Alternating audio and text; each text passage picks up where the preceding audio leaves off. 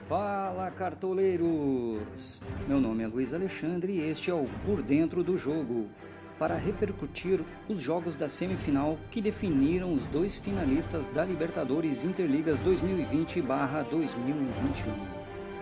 E no confronto entre mineiros da Liga BB, quem levou a melhor foi a equipe do Bafulinos, time comandado pelo cartoleiro Bebeto de Freitas, que havia vencido o jogo de ida e que conseguiu manter a vantagem, empatando pelo placar de 9 a 9 o jogo frente ao Metalurgia.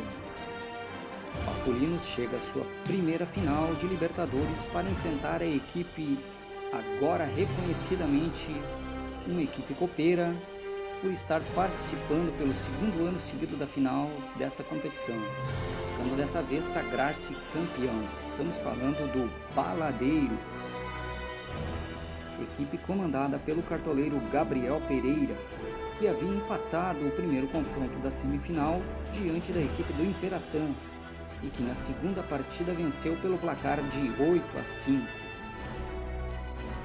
Imperatã do cartoleiro Atan Maciel e Metalurgia do cartoleiro Emerson de Medeiros disputam a terceira colocação em dois jogos para levar a premiação de 75 reais. Sorte a ambos!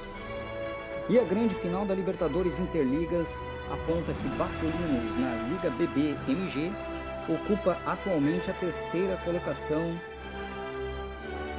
com 2.211 pontos.